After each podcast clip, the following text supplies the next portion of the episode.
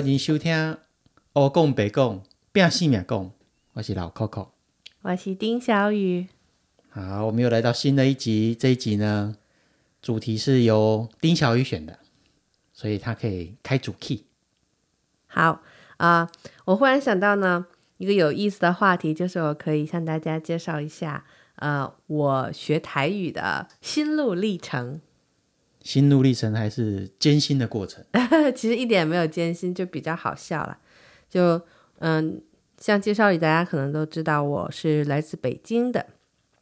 嘿，但是我又为什么会学台语呢，或者闽南话呢？就是因为嗯，阴差阳错呢，我在上大学的时候，我有一个室友，他是来自福嗯、福建省厦门市鼓浪屿的，不知道台湾的朋友们有没有听说过鼓浪屿这个地方？有啊有啊，对，台湾的朋友就是我，其实鼓浪屿应该算是大陆离台湾最近的一个地方，它是一个小岛，就是其实从厦它是隶属于厦门市，然后从厦门嗯、到鼓浪屿呢要坐一个船，大概嗯十多分钟的样子，然后就到一个小岛上，它是嗯四面都没有接壤大陆的，是一个非常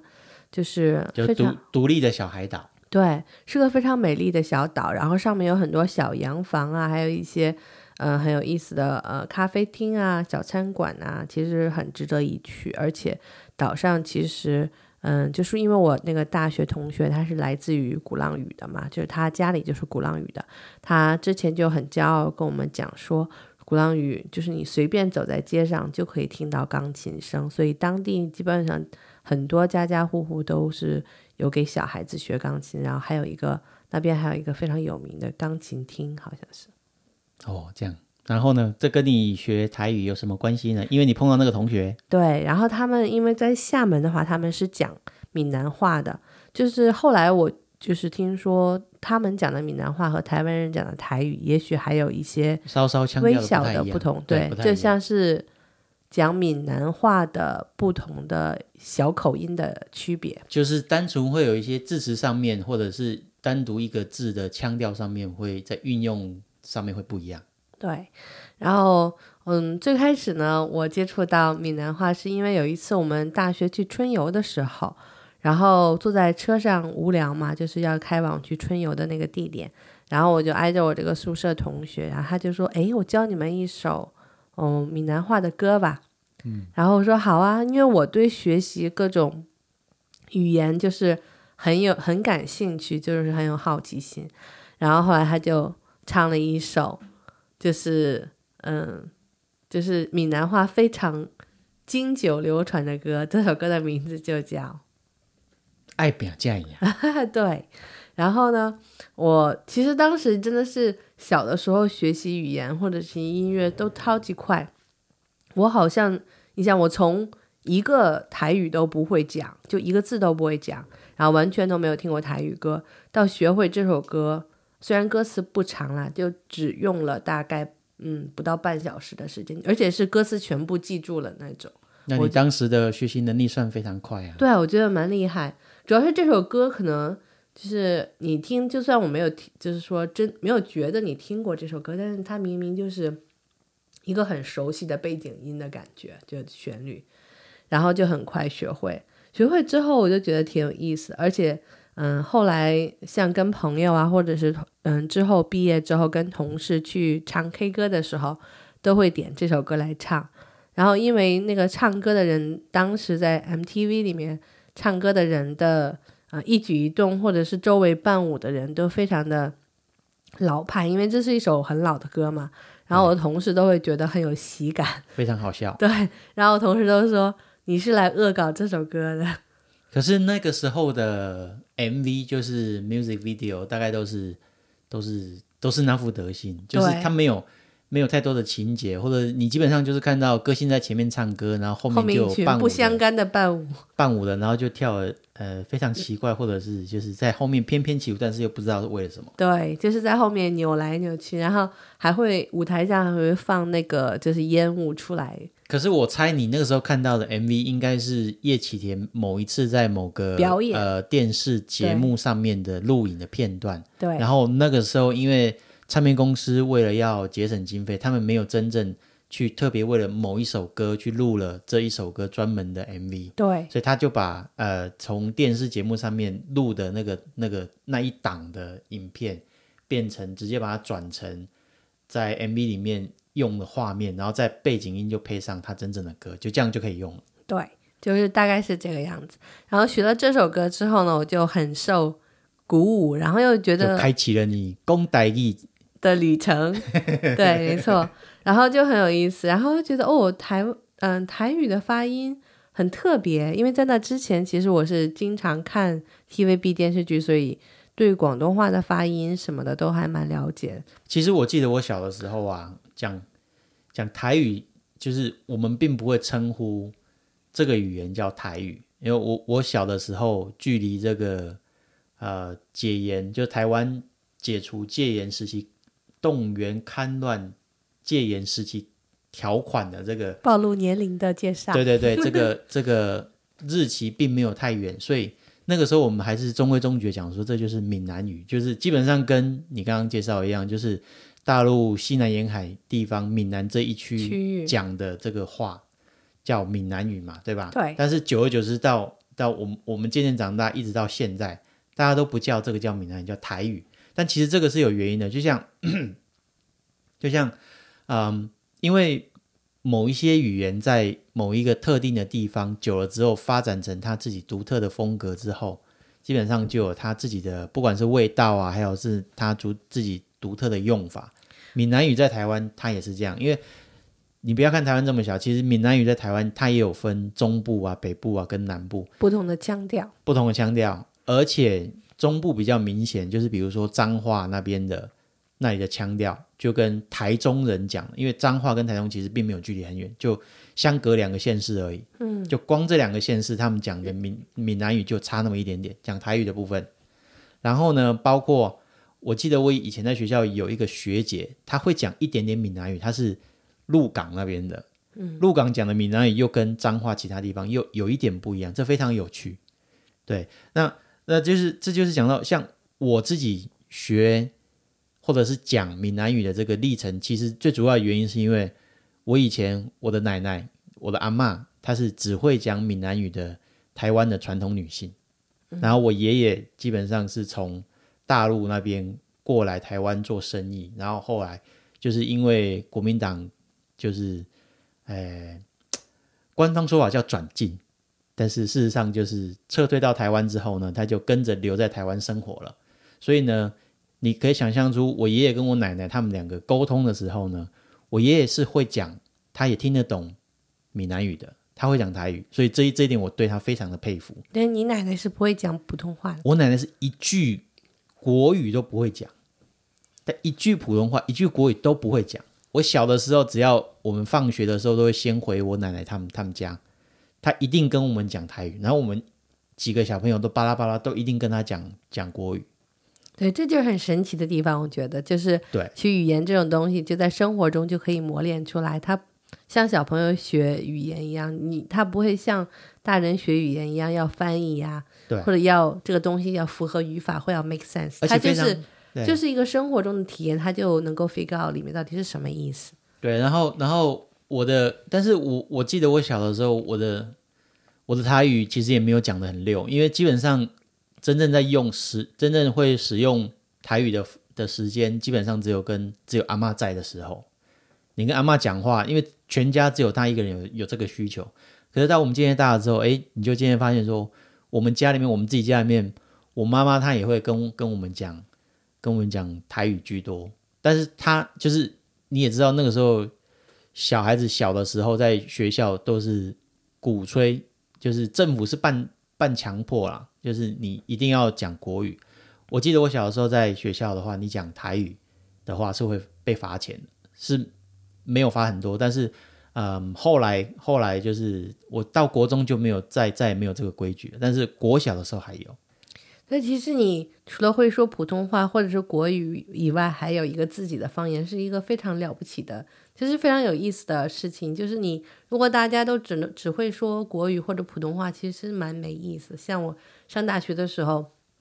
我是我们宿舍唯一一个北京来的，所以就是说我的方言跟我的普通话其实就是一种话。北京话不算方言啊。对啊，就没有方言，然后别人都有一个自己的方言，我就觉得我自己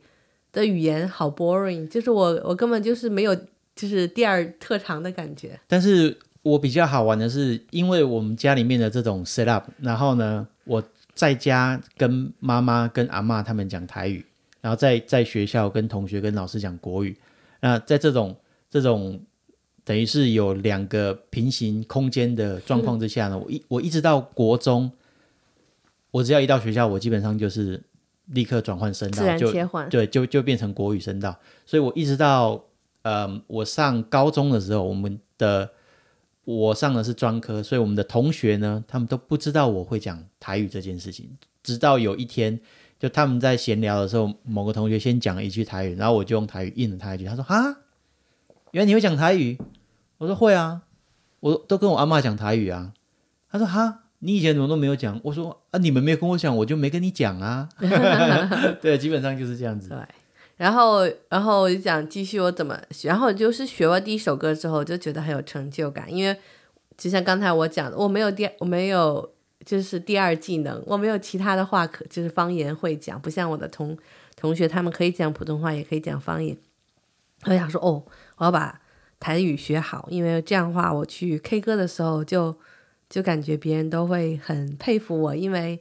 嗯，别人都会只会唱普通话的歌，或者可以专门点别人对不会唱的歌来。然后有一些人可能会唱广东话的歌，因为其实我我那个时候就是广东电视剧，呃，香港电视剧其实还蛮 popular。然后呢，像我既可以唱普通话的歌，又可以唱广东话的歌，现在我又学会了台语，就感觉哦，别人肯定觉得哦仰仰视。你有三，你有三条线可以开通。对，然后就当时就觉得这样很了不起，然后又加上周围那个，嗯，我我们宿舍那个同学来自鼓浪屿的，然后我跟他关系也不错，然后就觉得跟他学就是感觉很好。后来，嗯，正好那个时候孙燕姿有一首歌叫《天黑黑》，T O O，对，T O O 变很，呃，当时还蛮蛮有名的，就是学校的广播电台有的时候会放，然后我那个宿舍同学。就有一天放学的时候，非常兴奋的从外面跑进来，一进门就推门跟我讲说：“哦，你有没有听到外面在放孙燕姿的一首歌？它那里面有呃闽南话，就是我可以理解，就是一个离乡在外，你像嗯厦门基本上是中国非常南边的地方，然后他现在来到北京上学，周围的人讲的都是普通话，就是他第一次离家那种突然听到自己家乡话的感觉。”啊，肯定是非常亲切，因为闽南语还不像是广东话，或者是比如山东话或四川话这种，就是你周围都经常能听到，就很比较少人周在你周围会讲闽南话。对对，然后我就哦，我就学会了听偶哦，然后知道听偶哦原来是一个童谣，这都是他给我介绍的。所以孙燕姿那一首歌只有前半部，或者是到一。对，前面一点点就是截取了那个童谣的一部分，但是他后面就是他把它改编成他自己的歌曲。对他其实听起来完全就是后后来我有我有找这个这首童谣啊出来听，其实他的孙燕姿那首歌跟那个童谣的风格就是非常的基本上没有太大对他只是借了两大概两两到三句的歌词，对，当个起头。然后呢，后来我又学了。呃，世界第一等就是刘德华当时演了一个 电影。刘德华本身唱的也并没有非常的标准，我不晓得你有没有发现。但是我们讲台语的，对我们讲台语的人自己听的话，就知道他讲的并不是很对。但是以但原唱是伍佰啦那首歌。对，但是以他香港人来唱这一首歌，他有学过的标准来下呃标准底下来看的话，他应该唱的还可以啊。对啊，然后呢，我又学会了什么？江会的，江会的，对，还离在江会之前哦，对，然后就江会就有江会呢，是因为因为我有跟我宿舍同学开始学了一些词啊，然后几首简单的歌之后呢，有一次春节大家放寒假，然后就各自回家，然后后来我那个嗯鼓浪屿的同学就有一天发短信跟我说说哦，你要去听一下江会有一首歌叫《家后》，好感人，好好听啊。他说，因为他们那边的春节晚会有请将会过去表演，然后加加后这首歌就刚好在春节那种气氛当中，就是有家的温馨，就会，特别合适。然后我说哦，我就找来听，哦，我一听我就觉得，我当时当然是听不懂歌词，所以就是看它下面的那个就是歌词的翻译，是对中中文翻译，但是中文翻译是汉化的对对汉化的那种就是发音嘛，但是你还是可以明白大意，猜出来对什么意思。哦，我觉得好感人啊，就真的很好听，然后又学起来，所以这样就是呃，以这种状况就是慢慢积累越来越多，然后觉得哦，原来因为我一直是周杰伦的粉丝，所以后来有一天发现哦，原来将会有一首歌竟然是周杰伦的，周杰伦给他写的，因为周杰伦是蛮流行歌曲的，然后将会是蛮传统台语歌那种，说哦，原来还有这样的合作，然后就发现了呃。呃，落雨声那首歌，落后虾，对，落后虾，然后觉得哦，这首歌也好感人，然后我就觉得对台语歌的印象就越来越好，越来越好，因为它不单是曲调比较特别，因为它有一个跟普通话的歌就是不一样的呃感觉，然后很而且歌词都基本上是非常嗯、呃 positive，然后比较感人呐、或者教人向善呐、啊，当然也有比较好笑的，比如说像《舞女》，《舞女》这首歌我，我 舞女》这首歌就是也没有向善啊，其实它还是蛮蛮蛮社会气的一首歌，但是它也非常特别。他是在描述身为舞女的那那个女悲哀人，她心里面的这个，难过，她为了要做这份工作，她的不得已跟这个，所以她是把这些东西放在歌词里面，对只是三号它曲调又非常朗朗上口。对她从一个比较轻快的歌曲去搭配她的这种歌词来讲的话，就不会让歌词显得太太沉重。对，然后所以所以以上提到这些歌都变成了我去 KTV 的时候很很爱唱的歌啊，对啊，然后就很特别。然后之后之后，丁小雨认识我之后呢，就就扒着我要每一首他会的歌，然后他要我去讲解那个歌词真正的意思。所以其实我跟老 Coco，呃，就是我认识老 Coco 以来，所以是你说这种算不算冥冥中自有天意？就是我当时学闽，很多人就是后来认识我的人，或呃，我跟老 Coco 认识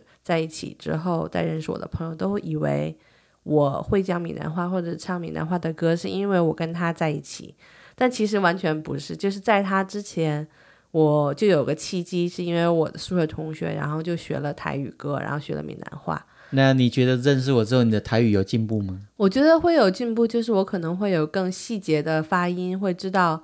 当然，我的发音肯定是完全不标准，但是会有一些细节的字，我会比较知道它 detail 的意思。像以前我就可能很多都是照猫画虎，然后跟就是 YouTube 上学而已。然后有一些词是问嗯我宿舍同学，但是我跟我大学同学就是紧密的在一起的时间也只有大学的四年，然后毕业之后大家都工作也会很忙，所以就没有那么多时间去跟他切磋台语歌。就各奔东西了。不过你在 YouTube 上面找的话，其实你可以找到非常多首，只是因为因为毕竟你没有在台湾生活长大，所以你也不知道说，就是一般这么有名的台语歌会有名到让中国人都知道的，大概就那么几首。爱拼就会赢，基本上是大家都后来就是至少可能，当然很就大部分人都不会唱了，但是大家都会听过这首歌，对对，啊，我觉我好像印象中它有一个普通话的版本，就是曲调都一样，词的大意也非常像，可能有被翻唱过但是翻翻唱的话应该会非常好笑。对它的韵脚什么的肯定就没有，就是说原唱的就是完美，那你总是没有那个特别的腔调。你觉得你学会台语这件事情，呃，让你回台湾的时候对你有帮助吗？有哎、就是其实嗯、比如说嗯，你敢去外面用台语跟那个菜菜市场的阿妈点点东西，点说你要阿妈我要两个爸包这样，你敢这样跟他们点吗？我觉得我还不行呢，就是我觉得我讲出来他会听不懂。或者在计程车上面，你敢跟问讲讲说问讲，搞我带我去兜一兜一，这样你敢讲吗？就带带我去什么什么地方这样？我不敢呢。首先，我可能就是还，我觉得因为我都是学歌词嘛，所以我我会讲的生活中的的句子并不是非常多，所以我就没办法讲一长串一长串的那一种。就我会那些 keywords，然后好多都是歌词里，如果像歌词里经常听到的，就是什么呃思念啦，你呀、我呀、他呀、照片啊，嗯嗯，然后嗯、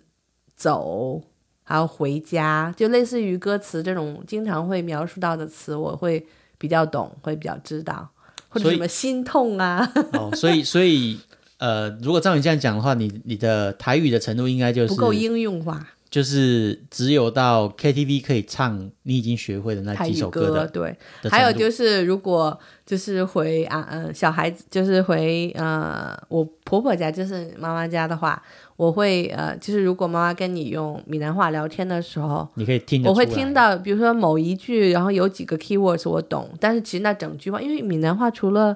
嗯词是单独的，就是不一跟普通话发音不一样，它的语法句型完全都不一样，所以不一样。即使我会说这些词后把它堆在一起，我可能你语你法是乱的。你如果照着讲国语的方式，然后把每一个你你知道怎么讲台语的字都硬翻成台语来讲的话，你讲一句出来，人家就知道你不是会讲台语的人。对，而且我猜想，那个如果菜市场的阿妈听我这种颠三倒四的词，她可能也会突然懵掉，听不就懂你讲什么。对啊，就不知道。忽然听到这样一句，就不太有可能知道我是在讲什么。但简单的一两个词是那种交流是没有问题。对，讲到这个，我想到一个非常好笑的事情，就以前我还住台北的时候，我有一次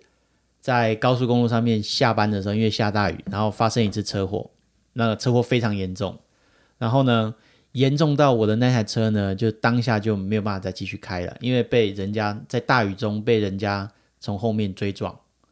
我是第一台，所以我一定是没有责任的，我是被后面的人追撞怪。不得你现在开车都开这么快。然后，然后呢？然后他后面又有人在追撞他，所以连连着三台还是四台。那因为我是第一台，所以我被撞很严重，所以我的车就停在那边等着呃高高速公路的像是救援车的那样把我的车拖走嘛。然后我的车上了那个拖车之后，我就坐在前座跟这个司机大哥在那边。然后我们前面一两句本来是讲国语啊，后来因为他开始讲台语，我就我就你就知道，因为我本来就是双双声道嘛，会讲国语跟台语。我后来就跟他直接切换用台语讲话，然后他跟我聊聊两句之后，他问我说：“哎，你不是住台北的哦？”我说：“我搬上台北住的，我老家在高雄。”他说：“哦，对，难怪你会讲台语，因为那个时候像我那个年纪，差不多出来工作的年轻人，如果是台北长大的年轻人，基本上会讲台语，而且会讲台语到那么溜，可以让就是跟另外一个会讲台语的人对话三到五分钟的这种程度，基本上是已经没有。”所以台湾人现在 in general 来讲，就比如说年轻人二三十岁或三三四十左右的，他们嗯、呃比如在台北的，他们大部分不会讲台语嘛，哈。也不是，就是台北基本上也也是一个外来的居民居多的一个城市，所以呢，如果你是中南部搬上来的，然后住在台北，因为你买房子或在那边工作，你租房子住在台北县市啊，现在现在没有县了，就是台北市的话，还是你还是可以找到会讲台语的人，但是呃，我不知道现在比如说二十岁到三十岁这个年龄阶段的人的台语程度怎么样。但是至少以我现在这个阶段的年纪的话，如果你像我一样是从小就会讲台语的人的话，基本上应该不会差到哪里去。那不会讲台语的年轻人，他们会听得懂吗？还是他们也听不懂？他们也听不懂啊。所以很有可能就是作为一个台湾人，他会的台语还没有我多。嗯，对，但是，但是我至少我知道，在台北有很多就是在台北长大的台北人的话呢，他们即使自己不会讲，但是因为周围的同学啊，还有老师啊，还有这些整个环境啊，比如说电视节目什么的，对，你至少都听得懂这一句台语是什么意思，是没有问题的。他只是他自己不会讲，但是别人讲，比比如说你讲一句非常好笑的笑话，用台语来表达的话，他也知道说这个这个是什么意思。哦，对，我以前看，因为我以前是《康熙来了》的粉丝，就基本上每一季我都看过。然后里面陈汉典有讲一个笑话，是医生叫他，医生给他开药，叫他吃饱饭之后吃三颗，对。假爸假三粒，对，然然后他听成要吃三百颗还是什么，假霸沙了，对，就是逗点不一样。我觉得蛮好，蛮好笑的。虽然我当时也就是台语还没有，但我虽然现在台语也不是，也是只懂一点点，可当时就是只懂我现在的的很少一部分而已。但是我仍然就是觉得很好笑。像现在你你跟我讲了这样，你直接用国语跟我讲，然后我以前没听过那个笑话，大概就知道是什么意思了。对，对，但是但是如果是一个不会讲台语，或者是他对台语只懂一点点的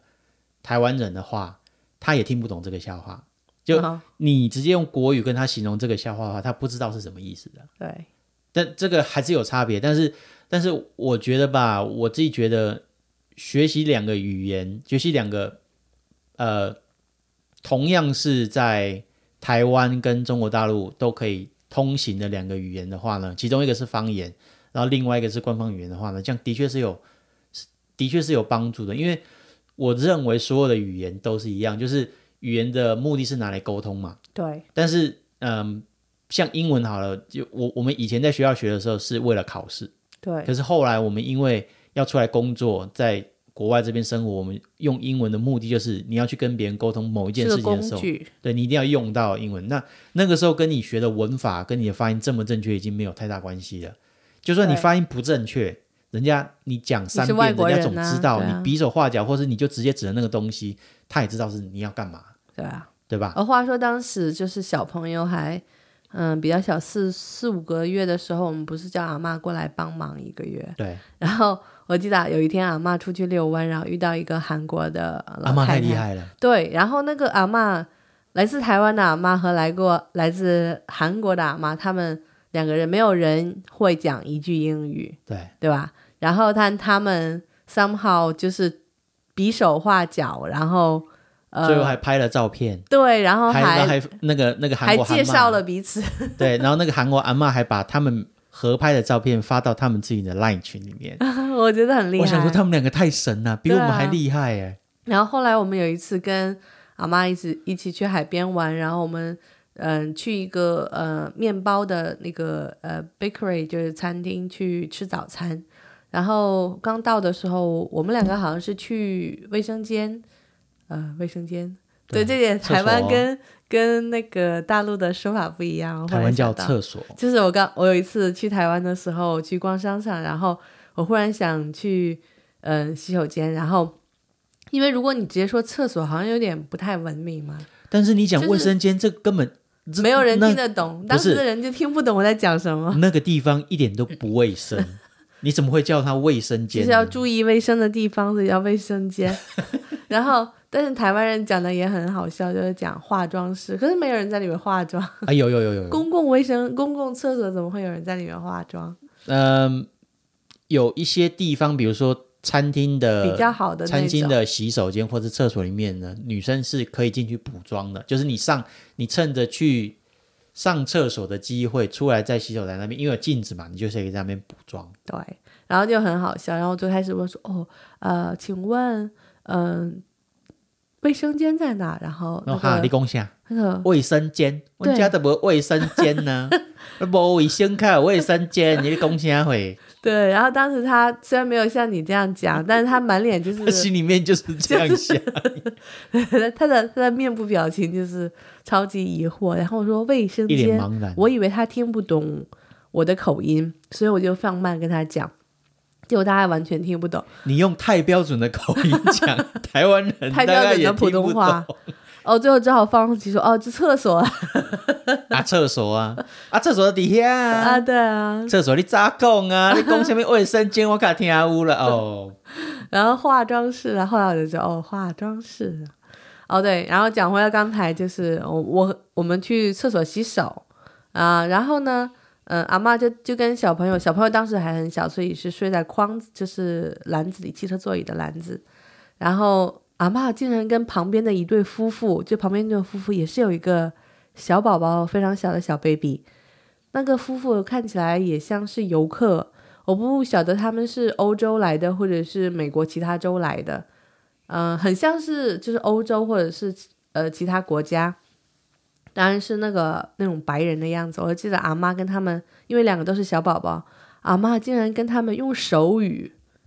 探比手画脚就可以彼此的小 baby 是几个月。对，就说就就是他们完全没有用语言交没流有，然后就 sign language。就我我们两个从柜台结完账，拿拿着我们点好的东西哦，我回以为来的时候，是我们去厕所，所以是没有我点餐啊们我们去点餐然后点完回来的时候，我就一眼看啊啊，你你怎么跟旁边聊上啊？你们在聊什么？我心里面在想说你们在聊然什么？后回来，我妈还跟我讲说，哦，哦，隔壁他们那小孩就是呃八个月，我们这个四个月，我们都互相交流了，然，后就得哦，那个 他们那个小他们那个小孩比比我们大四个月。我说哈，你奶怎样？我我们刚刚已经全部聊完了。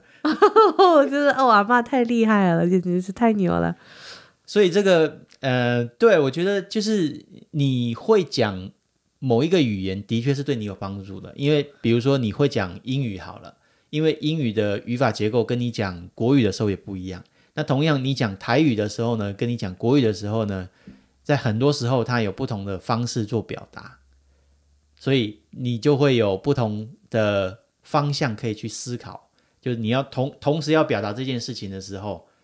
当然有可能我们的母语都是国语跟普通话，所以你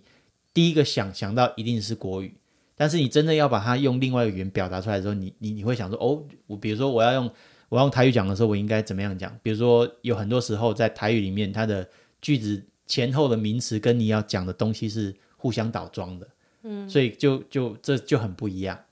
但我觉得这非常有趣，对，对比来讲的话，其实我觉得，像我听我去看我的广东话，基本上，哎，其实广东话也是在大陆，在广东这边叫广东话，然后跑到香港就叫粤语，所以它的称呼就跟闽南话和台语一样，也是不是完全一样。但是我觉得香港特别好玩的是，因为因为香港本身之前身为殖民地，它是脱离广东省的，所以它不能对自称他讲的话是广东话，对，所以他用一个更文言的方式，他把它简称成粤语，对吧？嗯，因为“粤”这个字就是广东省的简称嘛，对就是它从以前就就是叫粤这个地方。对，这还蛮有意思。然后，但是跟广东话比的话，我觉得其实，嗯、闽南话更难，就是更难学，难很多。我觉得是这样子，因为其实闽南话保留了很多河洛地区方言的特性，就是保留了很多古代人讲话的那种习惯跟用字遣词的方式，所以跟现在的更古文一点。国语来讲的话，相对来讲，对是是差蛮多的。对，其实反而像你刚才问我说，我敢不敢上计程车去跟司机用台语讲话，或者去菜市场跟卖菜的阿妈讲话，其实我真的我是敢啦，但是我觉得他们八成是听不懂。但是其实广东话对我来讲，他我通过看电视剧，也没有人就是真的教我说这个词怎么讲，或者呃，我其实反反而会讲的生活中的用用语多一点，然后也听得懂的更多一点。我也看过台湾的电视剧啊、像我比较喜欢在这看那个呃叫什么《灯短郎》那个，哦，那花甲个对花甲登短郎，那是公公式做的一部电视剧，在几年前相当红的。对，那个很好看，也很感人嗯、然后对，所以看到电视剧就遇到了我另外一个很喜欢的，就是嗯，他当然大部分唱的是普通呃普通话的歌，就是国语的歌，就那个歌手呃叫卢广仲卢广仲，对我也很喜欢他。嗯，就像我也看台语台语电视剧，可是我觉得我我完全不能像看了广东呃嗯、香港电视剧一样之后能够听懂那么多。像现在广东话，因为呃就是湾区这边也有很多广东的移民，嗯，我能听就是普通生活中他们聊天，我能听懂就百分之八九十。就基本上当然是肯定有中间会有词听不懂，但是基本上我听两个人在那边聊天，我就完全知道他们在讲什么。嗯哼。但台语我完全做不到。因为有时候对，因为有时候台语讲很快的时候，你如果有一个点你没有 take 到，然后你就 miss 掉的话呢，后后面整篇你可能就从那边开始剧情发展下去，你就不知道他在讲什么。对我只能听懂，比如说一句话当中的几个 keywords，就是偶尔这句话我可以知道它什么意思，但是大部分我都听不懂，最后可能只能听懂百分之五到十吧，我觉得就不错你。觉得我我们这样子假设好了，如果如果以你的台语的语言能力，如果我们现在要回台湾生活的话，你觉得你有办法应付吗？就是跟人家讲啊台语的方法。应付不了。但是我觉得，如果我们去台湾生活的话，嗯我应该会在那个环境中，应该会更快的学会更多。对啊，这一定的。但是，嗯，像我的老家在南部嘛，如果我们搬回南部高雄住的话呢，大部分百分之八十的机会，你会听到的都是台语。对，我觉得在高雄听到周围的人讲台语，明显比在台北听到多很多。也没有，如果你去比如说商店啊，或是百货公司，或是你逛街，甚至在菜市场里面，虽然人家跟你讲台语，但是你主动第一次开口跟人家讲国语的话呢，大部分的人都还是会切回跟你用国语去应答，除非你碰到的是年龄比较大的长辈，他们有可能就不会。或者是他根本就懒得跟你讲国语了，因为有一些人真的是他会讲，他也懒得跟你讲。我觉得很好笑。有一次我在台在高雄，然后嗯、呃当时好像小朋友的尿布快用完了，然后我去买尿布还是湿纸巾，我忘记了，然后就去一个叮叮呃药妆店，叮叮药局，对对，啊超我我好喜欢逛那个叮叮，我觉得经常能买到非常实用的东西。然后我就说了两句话而已，还是一句话，就很简单，而且很短。然后那个收银员小姐姐就 figure out 我其实不是台湾人，但这点也不是啊听你口。音就知道了啊。然后你国语讲那么标准，我台湾人讲话没有人讲那么标准的，我们都讲台湾国语。对我我口我我的嘴巴还是不够漏漏风了。然后那个很好笑的是，然后他就很好奇我是从哪里来的，就是从嗯、呃大陆哪里来。他他大概能知道我是大陆来的，然后他就想很想知道我是哪里来的，然后就很好奇，然后觉得挺有意思的。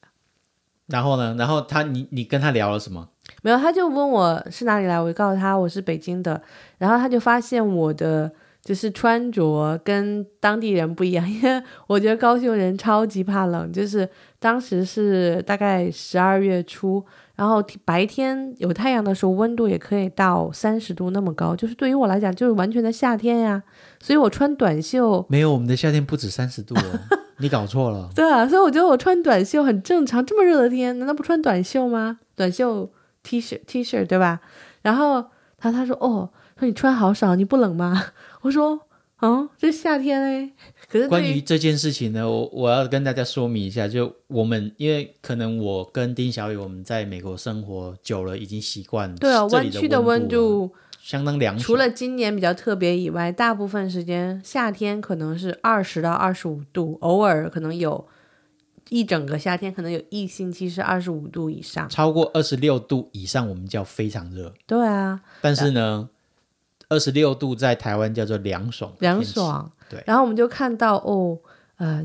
以三十度的温度来讲，早晨可能大概二十出头，这种温度属于穿短袖很舒服，也不会觉得热，不会觉得对台湾冷。人来讲，这叫太冷了。对，然后我就看克了。高雄人都穿着羽绒服，我想说哈，没有，因为因为你如果要骑机车的话，你的确是要穿外套什么的，因为并不是只有怕冷，啊，怕风啦。然后还有一些是怕街上的这一些汽车的废气的油烟会沾到你衣服上面，所以你外面套一件，然后比如说你到家或者是到办公室的时候，把那件外套脱掉，然后你你里面穿的要上班的服装才不会有油烟的味道。然后就很好像，经常我们是在地铁或者是公交车上就看到一整节车厢，只有我我们仨穿短袖，然后夏天打扮，其他人都是秋天或者是冬天打扮。但是我记得我之前，嗯、在台湾生活的时候，我本来也是比较不怕冷，我是怕热的那种人。就是我夏天的时候，我是希望可以吹冷气，或者是就是正中午大太阳的时候，我会找室内的地方躲起来。我会等下午或是晚上天气太阳没那么大，或者已经没有太阳的时候，我天气没那么热的时候，我才会出来活动。所以，但是我觉得我这几年在美国这边生活，的的确是有被这边的气温同化。就我我们三个人回台湾的时候，不管是在台北，在台北更夸张，就是我们在 台北，穿羽绒服，就是在台北的冬天的街上冒着毛毛细雨的时候，只有我们三个人是穿短袖。可那是也有二十多度啊。对啊，但是因为因为二十多度，我刚刚讲二十多度、二十五度左右，对对台湾人我们来讲已经算是凉爽的。如果这个时候又下雨的话呢，他们就觉得哦，应该套个外套，至少套个薄外套什么的，不要着凉。对，就是这样子，所以就就就变成这个状况，就是我自己现在也觉得非常好，非非常好玩，就是我我每次回台湾的时候，我都觉得台湾太热，但是但是我们每次回去的时候都刚好不是暑假的时候，我们要么就是春天，要么就是秋天或是冬天的时候回去。对，所以这个就非常好玩。然后刚刚讲到那个那个台语的问题啊，我要提到另外一件事情，这也是跟我呃之前碰到的一件趣事有相关，就是我之前有有一次去新加坡出差的时候，那新加坡那边也有很多华人移居，然后呢，我就去那边一个非常有名的地方，叫做天天海南鸡饭。然后在那个在因那个那个地方是在一个像是美食广场的地方，就是有很多摊位聚集在一起，然后其中有一摊就专门只卖海南鸡饭的，非常有名。然后我在排队的时候呢，就是他因为非常有名，然后大家都中午吃饭时间都在排队。我排队的时候，我就听到我前面的人跟老板用闽南话点餐。我想说，哇塞，太赞了！这个我最会了，我也来跟他用闽南话点餐。等我一站过去，他问我说你要什么，我讲两句，他说哦，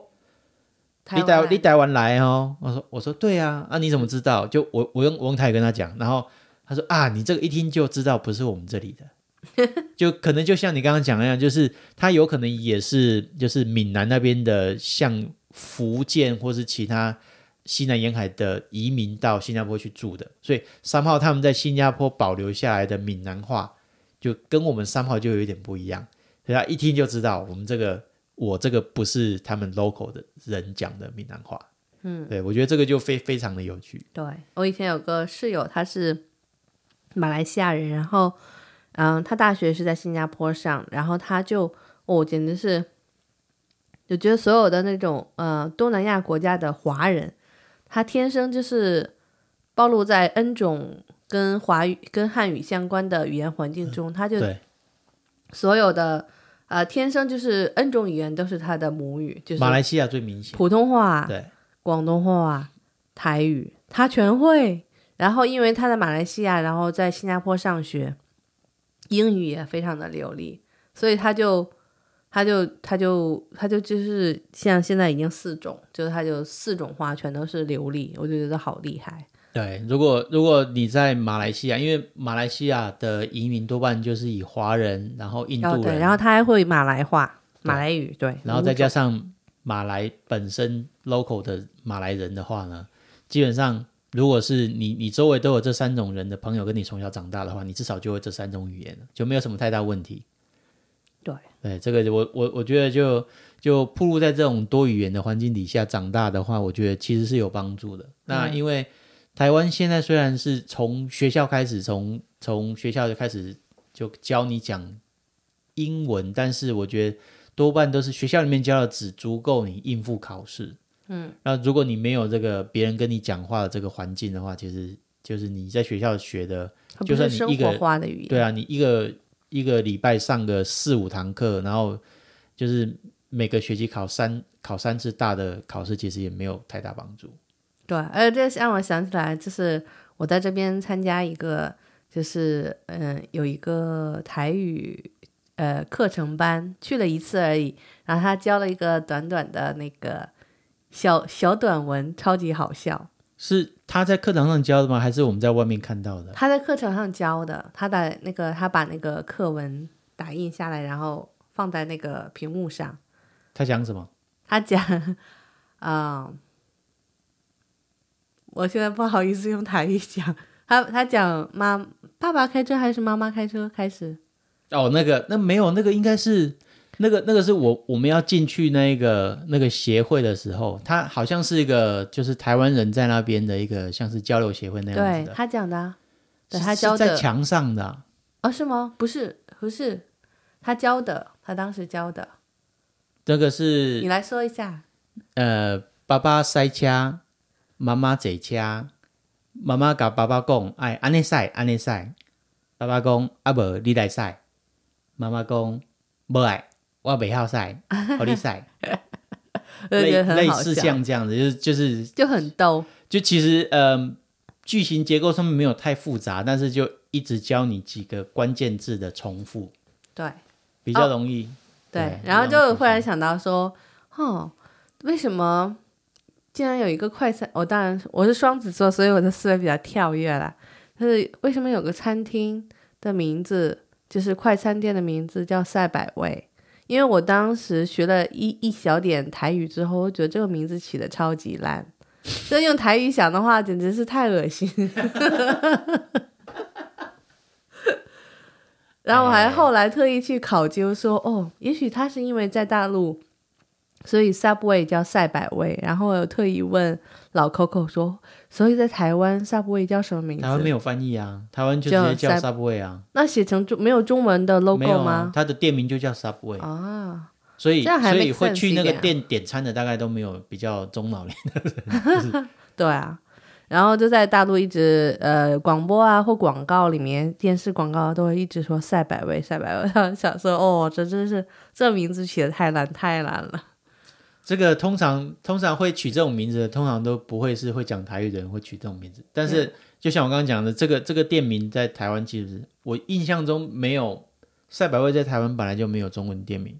哦，所以就没有就没有这个问题。这还好一点。如果他在台湾也叫赛百味的话，简直是卖不出去了。或者他们公司的的行销管理自己至少也知道，也意识到，所以他不要加中文，他故意不取中文，也有可能就故意，或者他们本来有中文名称，他故意不用。哎，你们那你们麦当劳叫麦当劳吗？麦当劳就是麦当劳啊，然后肯德基就是，但是你们后来改名就不叫麦当劳的，我们叫金拱门 哦，太俗了这个名字。这个名字太无脑了吧？感觉像是这是搞笑吧？这是正正常的公司名称吗？开始我第一次听到，我以为是在开玩笑，我以为是网呃，就是网络上的写手开玩笑的，结果发现这是这是真真的事情哎，好像是嗯，我不知道是不是正是不是完全的确切，但是我好像是听说当时好像有一阵时期就是要想要把这些嗯国外的名称让它汉语化。所以要起一个就是本来就 make sense，就是你像麦当劳，它基本就是 McDonald 的英语发音的音译嘛，它其实就是不存在的一个词，所以他想要让它用比较汉语化的名字，因为那个麦当劳的那个 logo 是一个黄颜色的 M 嘛，所以他就把那个变成黄色就是金色，然后那个 M 就是两个拱门，所以他后来的名字叫金拱门，哦，简直俗气到。但是这个跟他的企业企业的目标跟文化有什么关系呢？他为什么要 rebranding 花那么多精神？对啊，我就觉得这是一个蛮呃，这是一个蛮不合理的要求。哦，讲到这个，我因为我们刚刚一开始的主题是讲台语嘛，我刚突然想到一件事情，就是我不晓得大家知不知道，如果有在用 Line 的台湾朋友听众呢，你可以去搜寻，它有一个在 Line 上面有一个城市叫做台语小帮手。然后呢，你你丢给他任何你不会发、你不会讲台语的字的话呢，他会帮你搜寻，然后他会把他如果有搜寻到的话呢，他会把那个台语的字的拼音加上一段人讲话的录音档放出来给你听，还蛮不错的。话说这样，你让我想到，就是因为呃，现在有那种小的，而且像手甚至手机上的 App 都会有那种嗯，就是翻译。就是说，像比如说一个德国人在跟一个墨西哥人讲话，他们的语言不通嘛，那他们假假设他们都不会英语，然后当比如说一个男生是德国人，一个墨西哥人是女生，那他们想谈男女朋友，他们是可以做到交流的，就是他们每个人都用自己的母语冲着那个手机讲话，然后通过那个 app 可以翻译成另外那个人的。的的语言，比如说墨西哥的女生可以冲手机讲西班牙语，然后她就会翻译成德语，然后给她男朋友听。然后想说有没有这样的呃台语和普通话的，就是 app 或者是机就是小的 device 可以帮助就是专门做这个 device 的，我觉得应该是没有，至少我知道是但没有什么赚钱的。但是你刚刚讲的这个蛮有意思，就是。全世界各国其他的语言，然后我知道台湾有这种 device，是因为台湾基本上现在呃逐渐有蛮多是东南亚过来移民在台湾居住的人嘛，嗯，不管是因为婚姻关系或是其他生活啊工工作关系在台湾定居的，嗯，所以台湾最近有厂商也在卖类似这个，跟我们的业我们没有任何业配，所以这个跟我们没有任何的商业关系。期待我们可以有业配的那一天。还早还早，倒不倒不是为了赚钱，是一种成就感，就是当你有业配的时候，证明这只是一个 achievement，就是你的目标达成了。我们别人已经对你认可了，才会给你业配。对对对，但是我但是我刚刚讲是说，我最近知道台湾的确有厂商是做这样的事情，就是他把。东南亚常用的各种，比如说菲律宾啊、印尼啊，然后像泰语啊，然后跟国语、英语这种几个都集合在一起，然后你对着他讲一句国语，或者是你对他讲一句泰语，他就会帮你翻成对应的语言。对，这蛮不错，这样蛮方方便的。对，但是只针对台语对国语的这个东西，这种装置可能没有什么，就是呃商业价值比较小一点。对，但是我刚跟你讲到这个台语小帮手，我们以前回台湾的时候，我们就玩过，就跟家人玩过。然后我们用一个例子，我可以在这边举一下，大家知道长颈鹿的台语应该怎么讲吗？你还记得？我肯定是不知道，我记得很复杂。我们上次有查过，来，我给你听一下它发音。就我靠近麦克风，然后我我让大家听一下这发音。它叫做麒麟鹿。麒麟鹿。对，麒麟鹿。啊，因为它就是取这个长颈鹿的头的样子，看起来像麒麟。呃，他们讲传统的神兽，还有另外一个说法是可以就直接讲讲长颈鹿，因为脖子比较长嘛，所以它是这样发。登昂肉，登昂肉是等就是长，昂就是含，就是你的下巴颈这边。所以跟我我我刚刚讲说。呃，闽南话有用到很多古语的古字上面，这个“寒”本身这个字就是对啊，好文言啊。对，他就讲长寒路的闽南话就叫登安路，登安路这样子。所以这个台语小帮手这个小 app 在 line 上面非常有趣，大家如果有兴趣的话，可以去跟他多互动，多学一点台语的单词。嗯，我觉得应该也蛮不错的，对吧？对。那我们今天先到这边。好，我们今天先讲到这边。那我们等一下在结尾的地方会有一段 bonus 啊，bonus 是什么彩蛋，彩蛋。对，彩蛋在这边。然后等一下大家听就知道了。好啦，我们下次再见，拜拜。三分天注定，七分靠打拼，爱拼爱吃爱呀。